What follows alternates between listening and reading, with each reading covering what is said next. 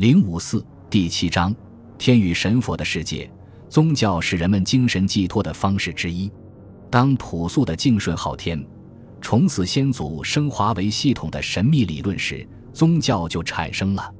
宗教或在本土的文化氛围中产生，或经各种渠道由外域传入，不断根据社会状况和客观需要调整充实自己的教义，是宗教发展、传播和兴盛的不二法门。宗教是一种精神需要。具有双重功能，既可以用作统治者安抚民众的麻醉剂，也可成为被统治者号召民众进行反抗斗争的思想武器。在秦汉宗教初步发展的过程中，我们已可以看到这两种功能的交互使用。秦汉时期，思想界弥漫着天人感应的神秘气息，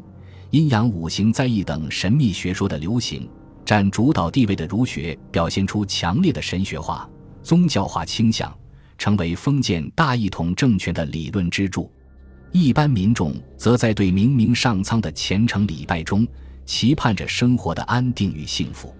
秦汉在中国宗教发展史上有着重要地位，道教由原始形态初步具有了正式宗教的规模与体系，佛教由西土传入并落脚生根，在以后的中国历史上。特别是在民间社会生活中产生了无可替代精神影响的是，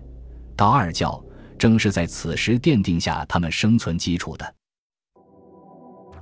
本集播放完毕，感谢您的收听，喜欢请订阅加关注，主页有更多精彩内容。